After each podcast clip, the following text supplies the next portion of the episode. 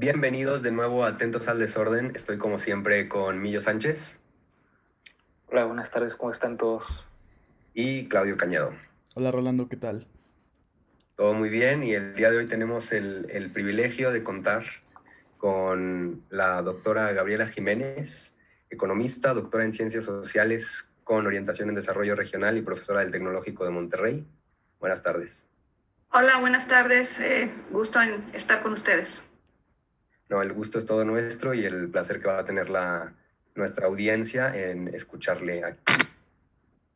Bueno, eh, como ustedes ya saben por el título del episodio, el tema de hoy es la segunda parte de eh, lo que grabamos hace dos semanas, cómo cayó el PRI, el sexenio de Salinas, pero ahora vamos a ver el sexenio de eh, Ernesto Cedillo.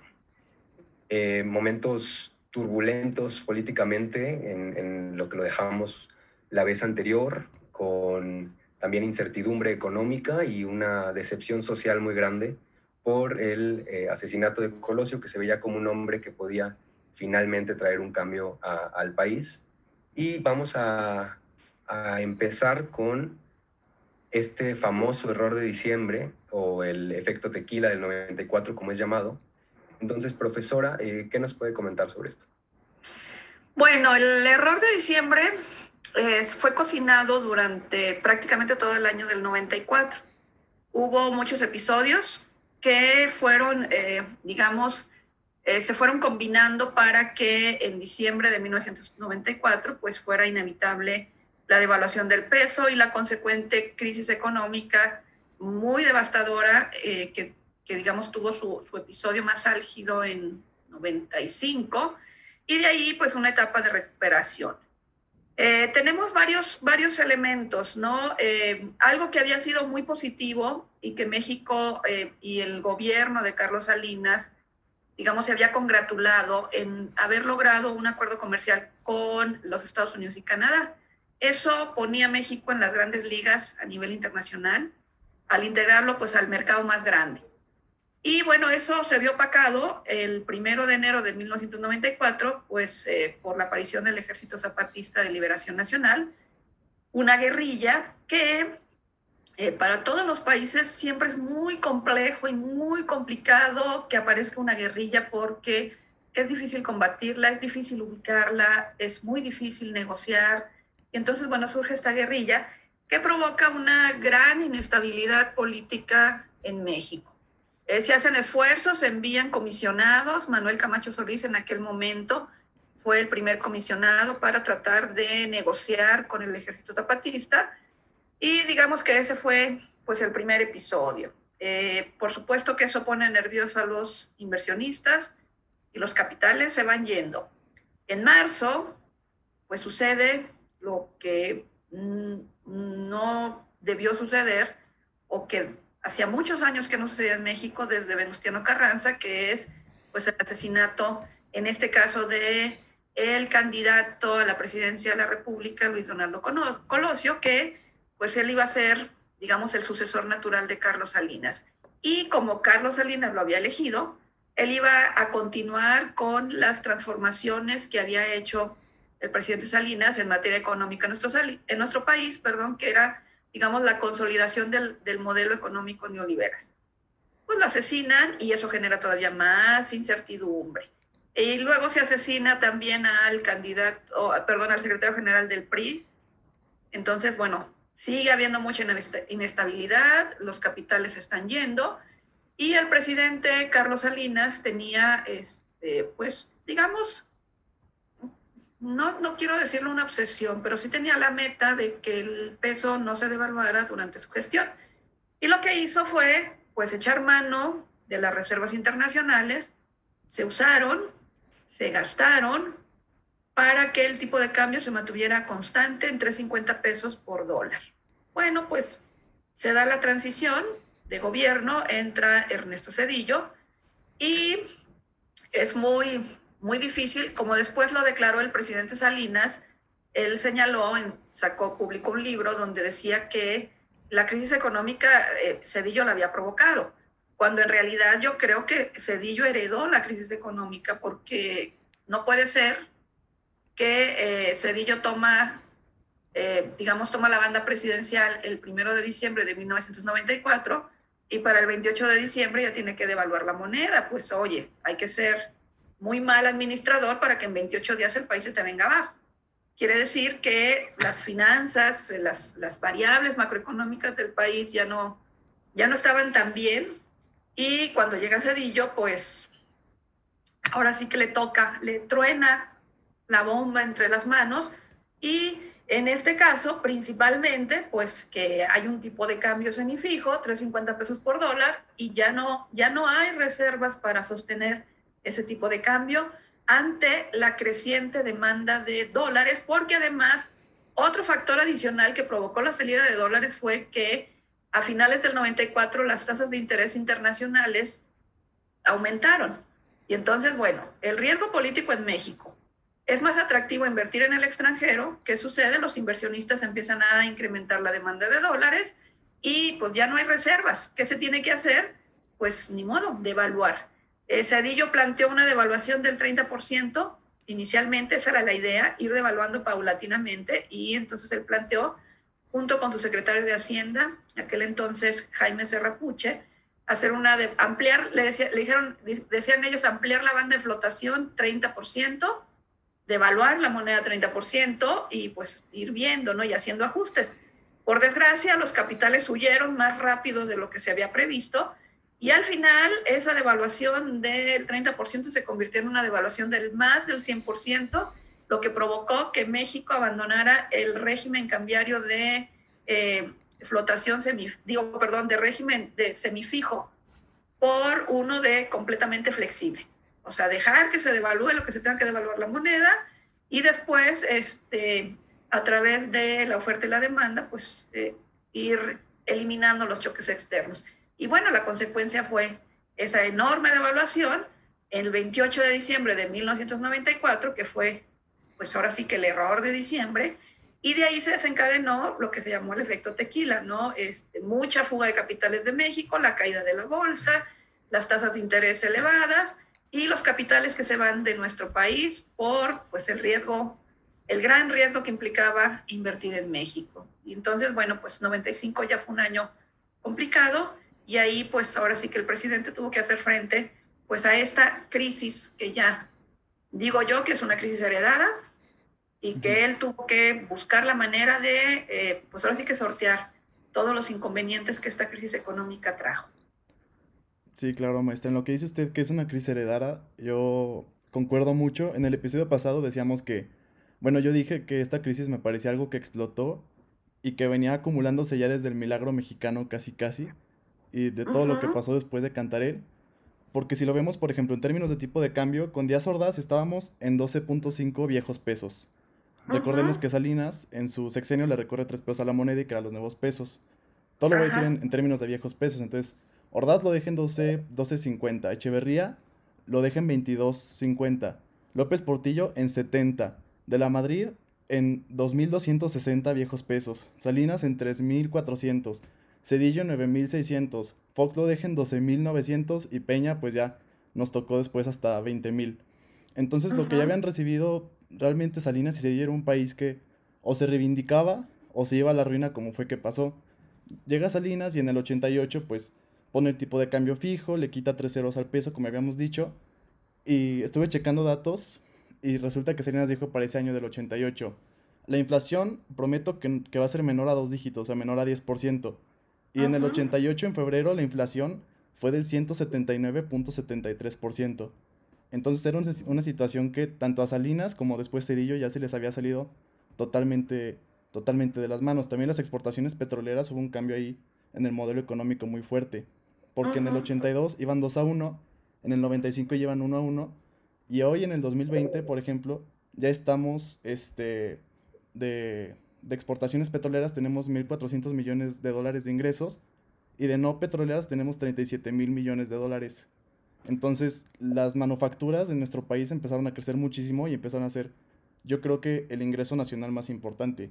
Igual la inversión extranjera directa, en el 93 fue de 4.300 millones de dólares, en el 94 ya fue de 10.000 millones de dólares, y para el 96 bajó a 7.800 millones de dólares y en el 88 ya era de 8.373 millones de dólares. Pero estos dos últimos años también con la particularidad de que las manufacturas y los servicios financieros eran la parte más importante de, de estas inversiones. Así es. Así es. Y, y, los capitales especulativos en 94, que la inversión en cartera era, era más elevada que la inversión productiva.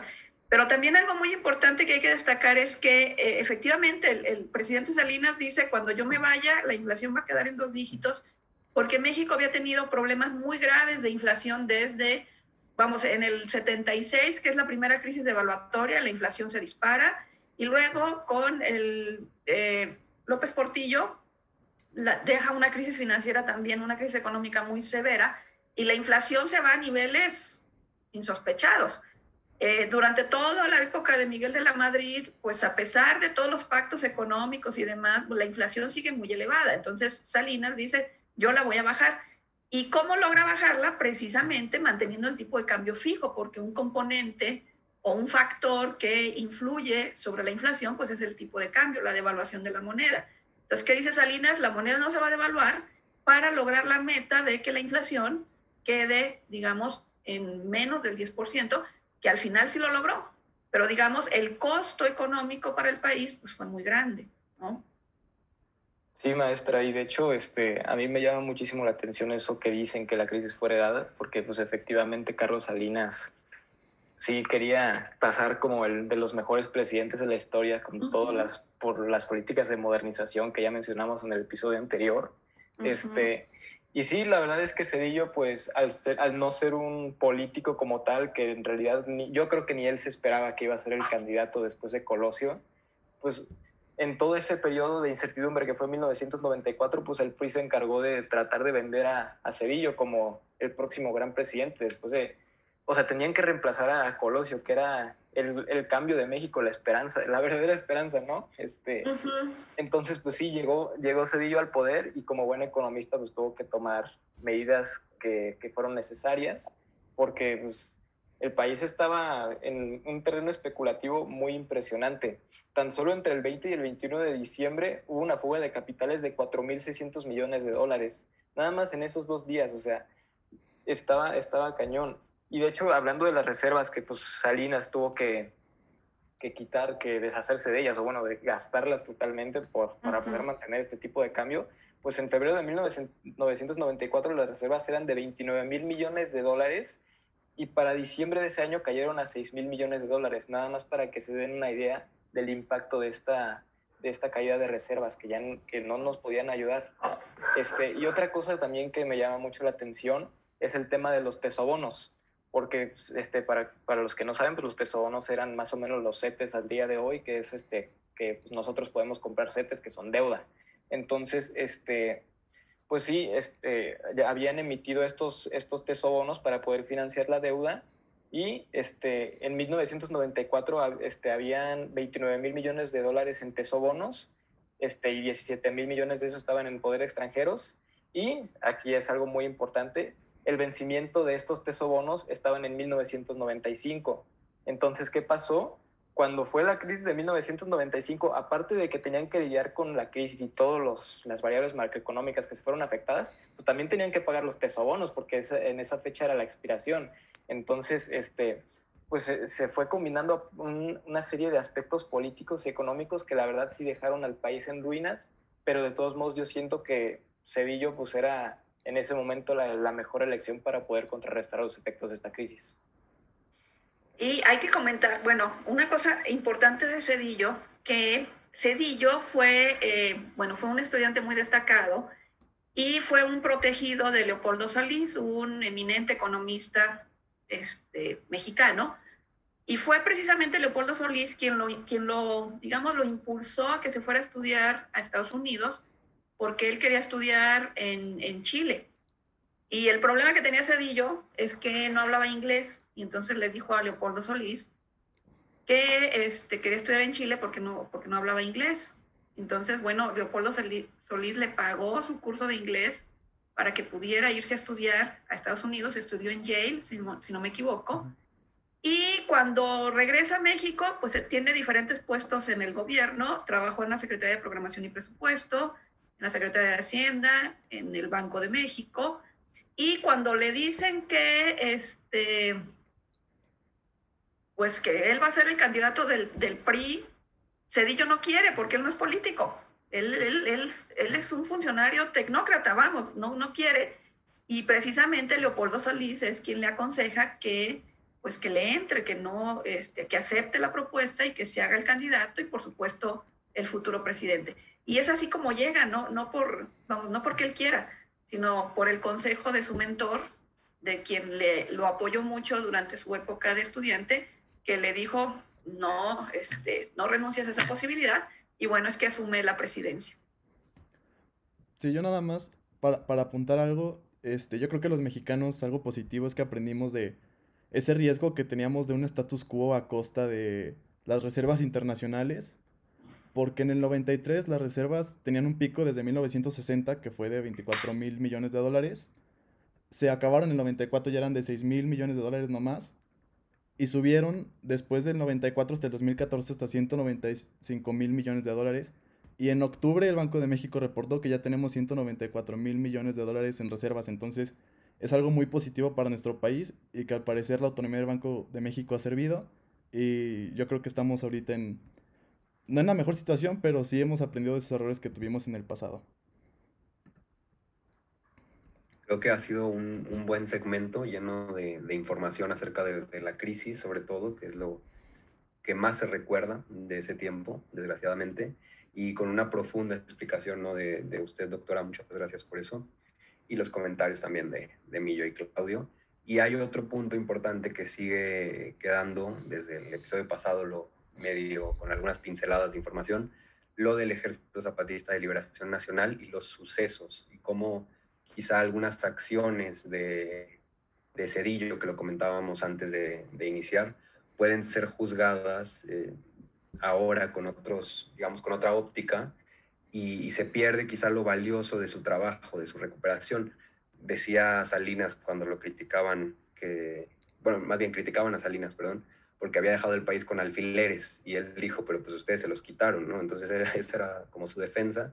Claro, aquí es algo de, nunca acabar y también tras bambalinas va a haber muchísima información que, nunca sabremos, pero vamos a pasar este punto de el, del ejército zapatista y cómo afectó también eh, tanto la perspectiva internacional como el accionar gubernamental desde el interior del país. Aquí el detalle con el ejército zapatista es que cuando, cuando se dio a conocer, este, se dio a conocer un movimiento armado y un movimiento bélico, porque hubo, ahora sí que hubo bombas, hubo balazos, o sea, para darse, para darse a notar.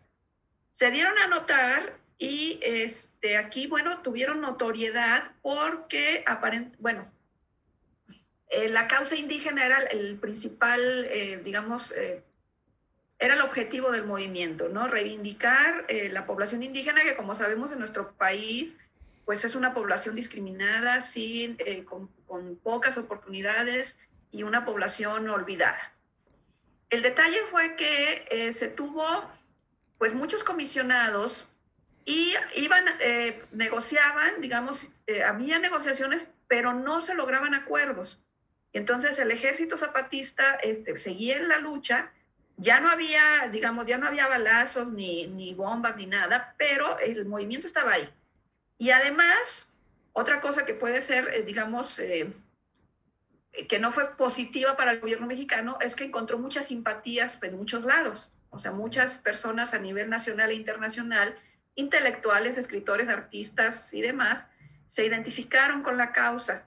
Y entonces, este, bueno, pues eso para el gobierno no fue nada positivo y que no lograban pues un, acuerdo, no lograban este, acción, digamos, eh, una estrategia que convenciera al ejército zapatista y que de alguna manera también eh, el gobierno pudiera, eh, digamos, eh, decir que el movimiento pues estaba más, más acotado. Entonces sí fue un problema que enfrentó el gobierno en su momento y que, bueno, pues de hecho el ejército zapatista sigue existiendo y siguen sin, sin, sin tener acuerdos. Sí, este, yo creo que es importante entender primero este, un poco del contexto, porque, o sea, como ya lo habíamos mencionado en el episodio anterior, pues se habían hecho muchísimos esfuerzos por tratar de llegar a una solución pacífica, primero con Manuel Camacho y ahora con, con el señor este, Cedillo, pues se, empezó como que a seguir esa línea, ¿no?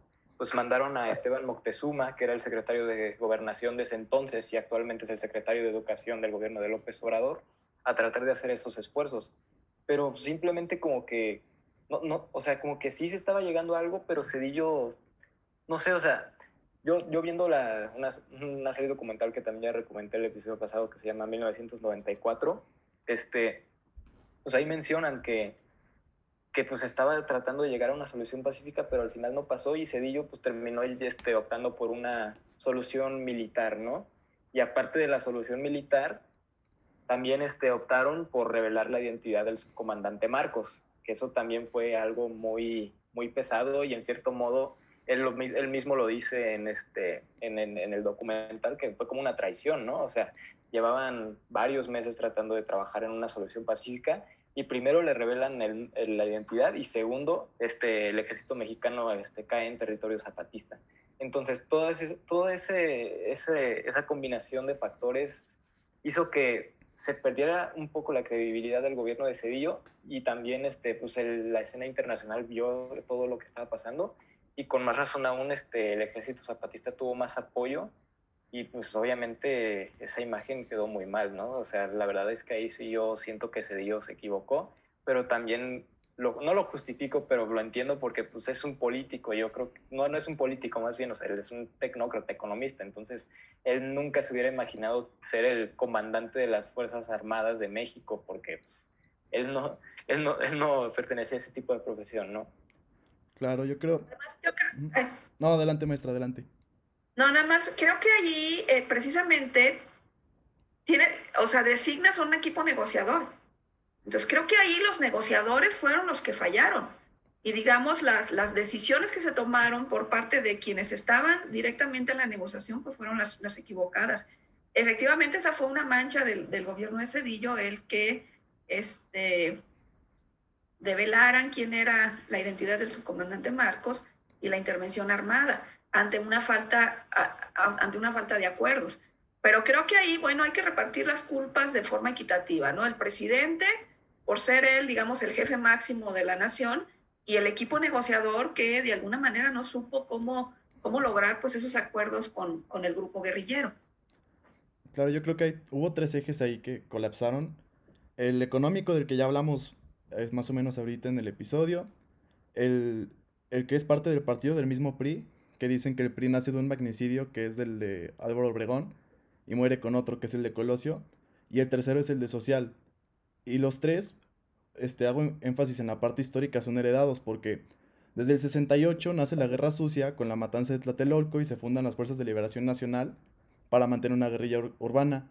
Esas fuerzas se desmantelan y algunos huyen a Chiapas, Marcos era parte de ellos y se va a Chiapas a buscarlos para reunir la, guerrilla en el 83 y se junta con los ladinos, que fueron cinco personas que se escaparon de ese ejército de liberación nacional y fundan ahí el STLN. En el 86, el STLN se indigendiza con 23 comandantes indígenas y el subcomandante es subcomandante precisamente por eso, porque los indígenas son los que mandan. Y en el 88 se entera la CDN y Salinas que existe un movimiento armado, intentan calmarlo mandando recursos a Chiapas, pero ya era demasiado tarde la inercia histórica que tenía todo ese movimiento ya era mucha. Y ya en el 94, como todos sabemos, pues toman Margaritas, Rancho Nuevo, Comitán, Ocosingo y San Cristóbal, y por eso Marcos se llama Marcos por las iniciales de esas, de esas ciudades. Y al final, pues, como usted dice, el equipo de negociación fracasa, los capitales se van, y Cedillo yo creo que opta por la parte del orden, este, y sigue más o menos la línea que siguió, la línea de violencia, porque recordemos que también durante el gobierno de Cedillo se dieron diferentes matanzas, como fue la de Acteal, donde hubo 45 muertos y se fundió un movimiento muy, muy importante que hasta la actualidad sigue. La matanza de Aguas Blancas, con 17 muertos, o la matanza del Charco, con 11 muertos. Entonces fueron hechos muy, muy lamentables.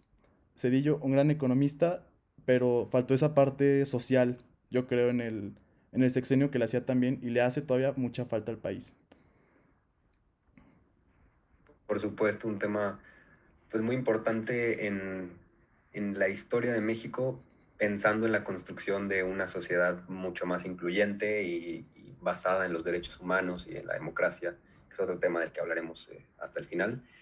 Y el que sigue es uno que se utiliza mucho como carta política, sobre todo por el señor López Obrador, que es sobre el FOBAPROA. Entonces, después de hablar sobre el lío este del Ejército de Liberación Zapatista Nacional, lo dije al revés ahí dos, dos siglas, y eh, vamos a pasar a esto de la banca y que también es muy importante eh, pues, para lo económico y también en todo lo que fue pues, la privatización de ese tiempo. Aquí hay que tomar en cuenta que el presidente López Portillo, cuando termina su sexenio, decide, anuncia la nacionalización de la banca. Esto es, los bancos que pertenecían a privados, el gobierno los iba eh, a nacionalizar, los iba a comprar considerando el valor en libros de los bancos, no su valor de mercado. Entonces el gobierno compra los bancos y el gobierno, el Estado se hace muy grande. El Estado mexicano se hace muy grande porque el Estado mexicano maneja bancos, tiene bancos, tiene una empresa televisora, tiene una telefónica, tiene una refresquera, este, tiene los puertos, tiene los, las carreteras, o sea, tiene muchas empresas. Y por supuesto que el gobierno la historia, por lo menos la historia en México, nos ha demostrado que el gobierno no es muy buen administrador de empresas. El gobierno tiene que hacer sus funciones de gobierno y dejar que las empresas se administren como empresas por empresarios. Eh, cuando Carlos Salinas asume el, poder, pues una, vamos, él, eh, digamos, consolida o hace muchas transformaciones para que el modelo neoliberal tome forma. Este modelo ya desde eh, Miguel de la Madrid, pues había, digamos, habían, puesto los cimientos. Y Salinas lo que quiere es que este modelo, eh, pues sea el modelo de desarrollo de nuestro país. Y una de las bases o uno de los elementos muy importantes del modelo neoliberal es precisamente tener un, como, como se dice la frase, menos Estado, más mercado. O sea, un Estado chico y que el mercado se encargue de regular la economía. Y lo que hace Carlos Salinas, pues es empieza a privatizar empresas. Y entre ellas, por supuesto, empieza a privatizar los bancos. El detalle con los bancos es que, bueno, en general todas las privatizaciones fueron una cosa también media turbia, pues porque ahí se favoreció pues a las personas cercanas al presidente y eso fue muy palpable en el caso de la banca. La banca se vendió muy barata, a inversionistas muy cercanos al presidente Salinas y el problema fue que eh, no, hubo regula, eh, no hubo regulación para la operación de la banca, se, privatiza, se vende y se les da libertad a los banqueros para que ellos pues administren sus empresas, sus bancos como, como ellos decidan. Eh, se crea el FOAPROA, que es el Fondo de Protección al Ahorro Bancario, o FOBA, no es el Fondo Bancario de Protección al Ahorro, que eh, se crea con aportaciones de los bancos y el propósito, el objetivo del FOBAPROA es que, eh, siendo un fondo común creado por los bancos, sirviera para, eh, de alguna manera, si algún banco entraba en algún problema de liquidez o algún problema de atención a sus clientes, pues se usaran los, los recursos de ese fondo para que el banco pudiera solventar sus problemas económicos. Bueno, ¿cuál es el detalle? Que los bancos, los banqueros, con el propósito de recuperar rápido sus inversiones, otorgaron préstamos al por mayor con unas tasas de interés muy altas y derivado de la crisis económica que las tasas de interés tienen que subir para que los capitales no se vayan tan rápido pues muchos de los créditos de la banca se vuelven impagables.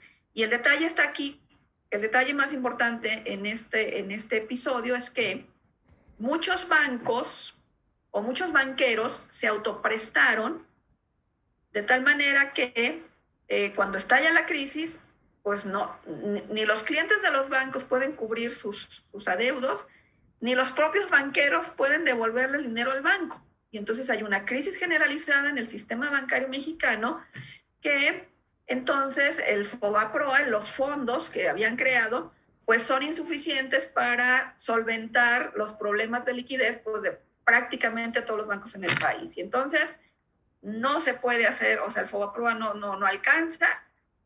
¿Qué se hace en ese momento? Pues papá gobierno, otra vez, sálvanos, ayúdanos. Y entonces el gobierno pues tiene que intervenir en la banca y este, ahora sí, esta frase que también se hizo muy popular en esa época, las ganancias de los bancos eran privadas y las pérdidas se hicieron públicas. Entonces, bueno, pues el gobierno tiene que asumir la pérdida con un esquema, ahora sí, la deuda total de los bancos la asume el gobierno y, este, y pues ahora sí se empiezan a cubrir los, los, problemas de la banca pues a través de los recursos públicos. Ese es el, digamos, es el meollo que, que ha generado esta cuestión política, ¿no? Que se utilice como un medio político, pues este episodio del FOA-PROA. Sí, este, también para entender más o menos por qué los bancos tuvieron que ser rescatados y toda esta cuestión, pues viene desde el 1995 que venía la crisis, ¿no? Tan solo para que se den una idea. En diciembre de 1995 los saldos vencidos de la banca privada ascendían a 136.391 millones de pesos. O sea, impagable.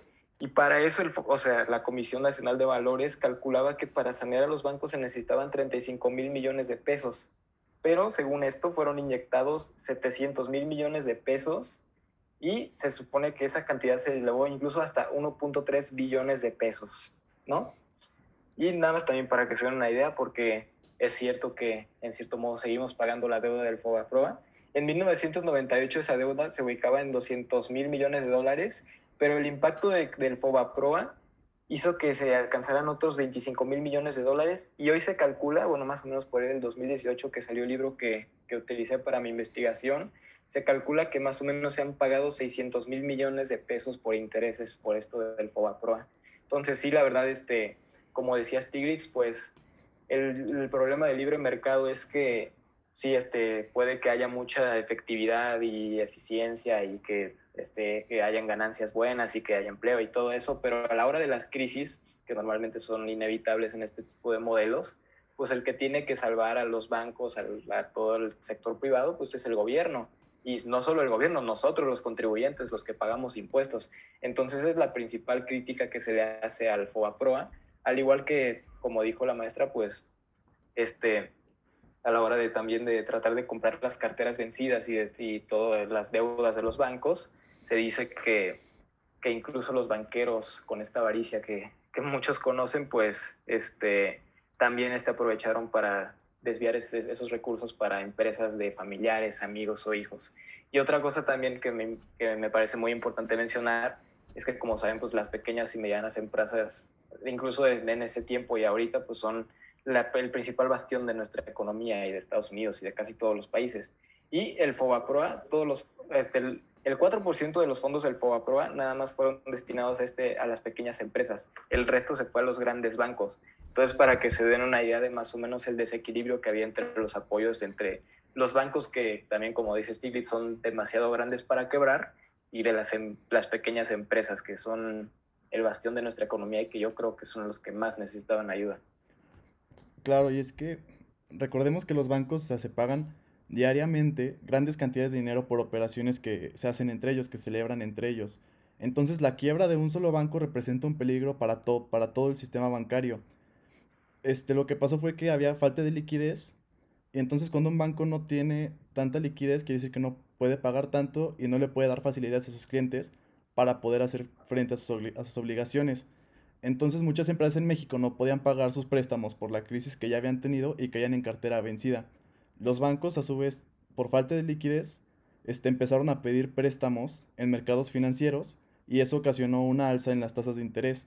También, al tener crédito en moneda extranjera, los bancos tuvieron que, liquidar, que liquidarlos perdón, y sus deudores iban al mercado cambiario. Entonces provocaron también una alza en el tipo de cambio. Entonces en la crisis teníamos el tipo de interés, crisis de tipo de interés, más la devaluación del tipo de cambio, más los deudores que, que eran morosos, más la crisis de 1995, pues todo eso obviamente se iba a traducir en un cierre de bancos, empresas, pérdida de empleos, pérdida de patrimonios enormes, hasta el momento que, como dijo la profesora muy bien, el gobierno tuvo que intervenir.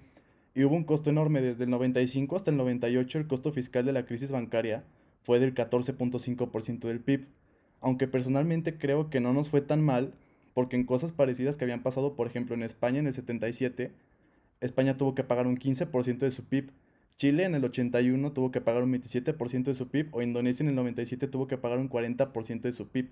Entonces yo creo que viéndolo en esa retrospectiva, obviamente son economías diferentes, pero no nos fue tan mal como...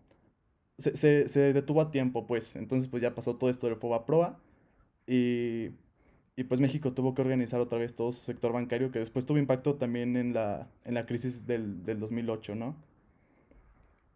Ahora, hay que considerar que uno, un sistema bancario no puede dejarse de quebrar. O sea, estaría la economía. Entonces, cuando, el, cuando el, el, sistema bancario tiene problemas, sí necesita, o sea, el gobierno debe intervenir porque no, no puede dejarlo quebrar. Y aquí lo que se cuestiona es que, por ejemplo, en la crisis de 2008, en Estados Unidos también hubo una crisis bancaria y lo que hizo el gobierno de los Estados Unidos fue apoyar a los bancos a través de la adquisición de acciones de los bancos sin derecho a voto. Eso les permitió obtener recursos a los bancos y cuando los bancos se fueron recuperando, ¿qué hizo el gobierno de los Estados Unidos? Les vendió, revendió sus acciones de tal manera que de alguna forma el gobierno recuperó lo que había invertido en los bancos. En México no pasó así. En México recursos públicos se fueron directamente a solventar a los bancos y no regresaron. Entonces creo que también la, intervención, o sea, insisto, un, sistema bancario no, no puede dejársele quebrar, pero sí hay que buscar mecanismos que no tengan efectos tan negativos o un costo de oportunidad social tan grande, como en el caso de México, en el rescate bancario, buscar alguna forma de que el gobierno pueda recuperar en algún momento eso que le invierte a los bancos, que sí lo necesitan y que el gobierno sí debe inyectar recursos a la banca.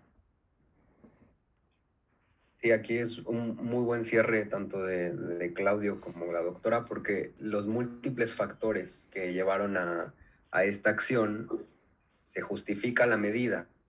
Quizá la estrategia fue incompleta hasta cierto punto, pero se tuvo la suerte en México de que comparado con otros ejemplos, pues no, no se tuvo una caída tan grande o consecuencias tan devastadoras y eso que, que se podría también alegar que, que no, que fue, que fue bastante profunda la, la herida en, por, este, por este hecho. Y pues lleno de información hasta ahora el episodio, porque fueron años también llenos de sucesos, pero ya en la recta final hablar de lo que fue eh, Cedillo en su manejo electoral, por así decirlo, también como descentralizando un poco las decisiones del PRI en todo, en todo lo de las elecciones. Por ejemplo, en, 1997, cuando reconoce a Cárdenas en el Distrito Federal y su victoria. Entonces ya se veía como un poco esperanza en esta línea democrática que en México pues no se había tenido mucho y que en realidad nuestra democracia es tan joven que, que tiene casi la edad de algunos estudiantes, ¿no? 20 años. Así que, ¿cómo, cómo fue esta transición y qué, qué, opiniones y qué perspectivas, qué aspectos mejoró entre lo que fue de Cedillo a Vicente Fox? Sí, el, bueno, recordemos que Cedillo no era un político, no era un, priista de toda la vida. O sea, él bueno, no accidentalmente, sí era priista, pero digamos no militante, activo, ¿no?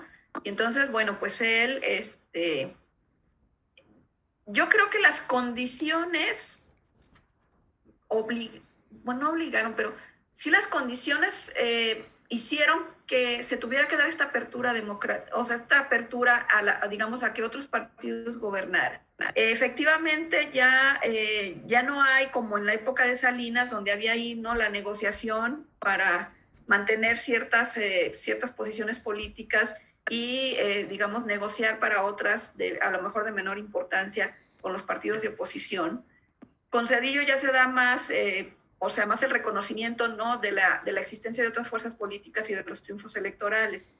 Pero creo que el, momento clave es cuando, eh, y esto marca el gobierno de Cedillo, y por qué muchos priistas aún no, lo, no, lo, no le perdonan lo que hizo, cuando este, en, la, en la elección de, para el año 2000 con Vicente Fox, eh, cuando el, el, IFE en aquel entonces eh, dio a conocer los resultados preliminares de la elección, donde ya era una tendencia de que Vicente Fox iba a ganar, el presidente Cedillo eh, rápidamente en un mensaje a la nación reconoce el triunfo electoral de Vicente Fox.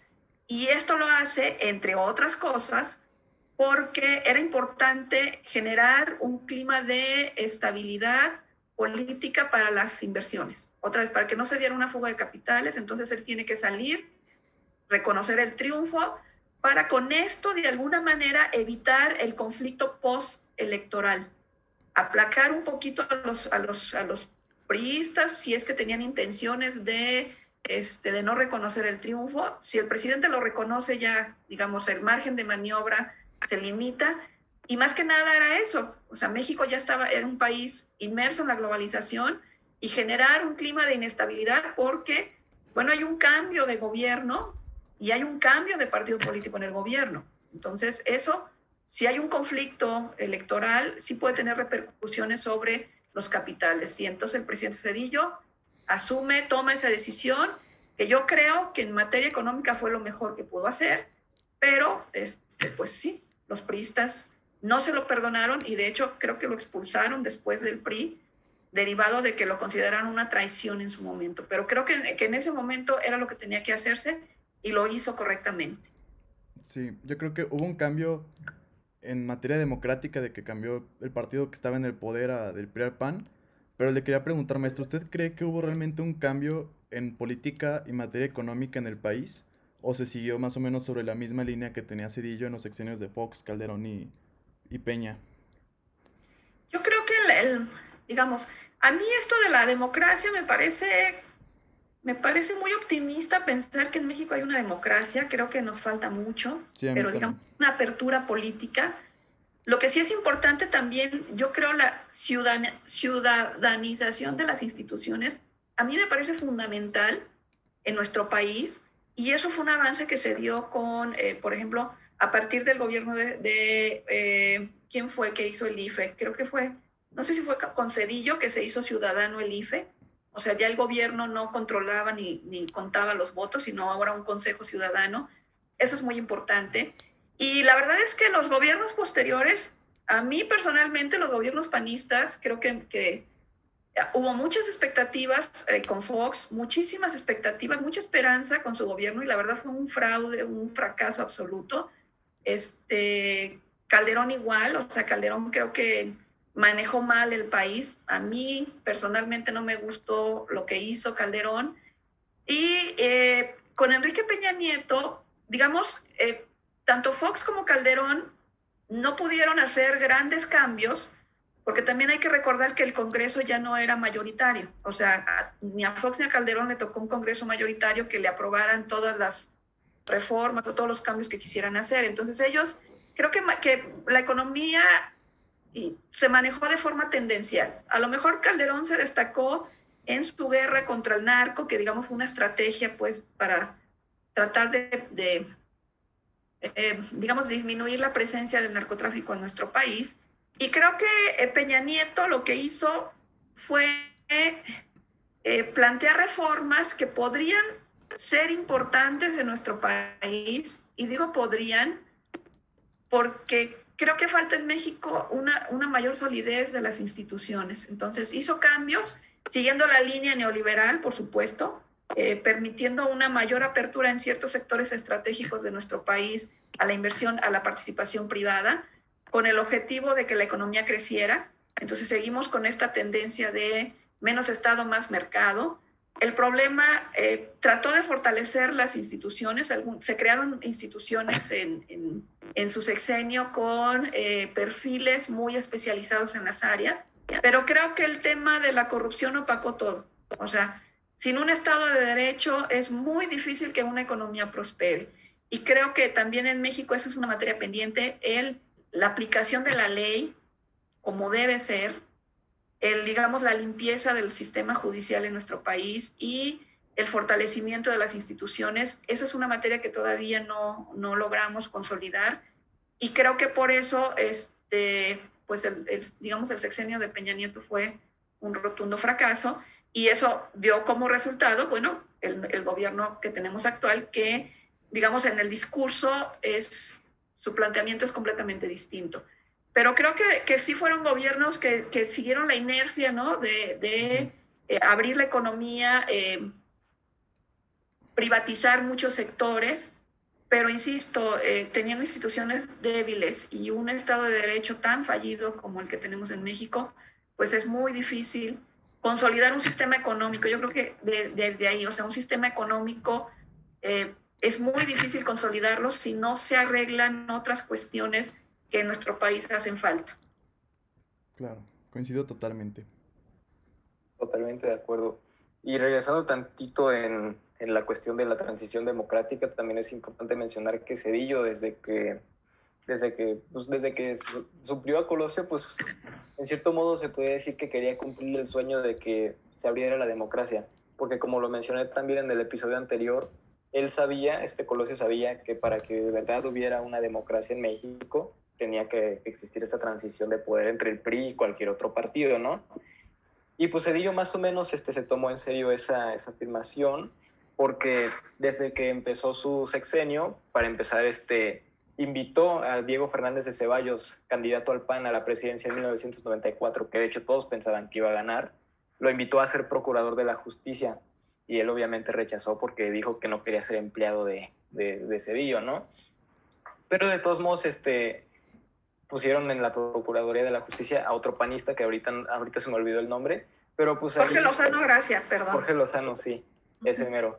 Entonces, desde, desde esos tipos de, de acciones, pues se fue demostrando que, que sí se dio, quería esa transición democrática y obviamente fue buenísimo ver que, que pudiera reconocer tan rápido, no solo por la estabilidad de los mercados, sino también para, para que se, se abrazara esta democracia que tanto exigía México desde, uy, desde quién sabe cuántos años. Entonces, este, la verdad es que para cerrar este, este tema, pues sí, es muy bueno este, decir que, que se dio a final de cuentas, pues sí, también él quería una democracia pese a que no fuera un político. Sí, pues creo que así concluimos este repaso en, en dos partes aquí en Atentos al Desorden sobre los noventas en México y pues las implicaciones, consecuencias directas en los años posteriores de, de estos momentos tan precisos en la historia de, de México. Creo que les, les, agradezco a ustedes dos lo de siempre y también a, a, nuestra invitada, la doctora Gabriela Jiménez. Muchísimas gracias por estar aquí, por la facilidad con la que explicó cosas tan complicadas a veces. Gracias, Hombre, doctora. muchas gracias a ustedes por la invitación. Un placer como siempre. Hasta luego, Claudio Millo. Recuerden que siempre estamos atentos al desorden y síganos en nuestras redes sociales Atentos MX. Hasta luego. Gracias.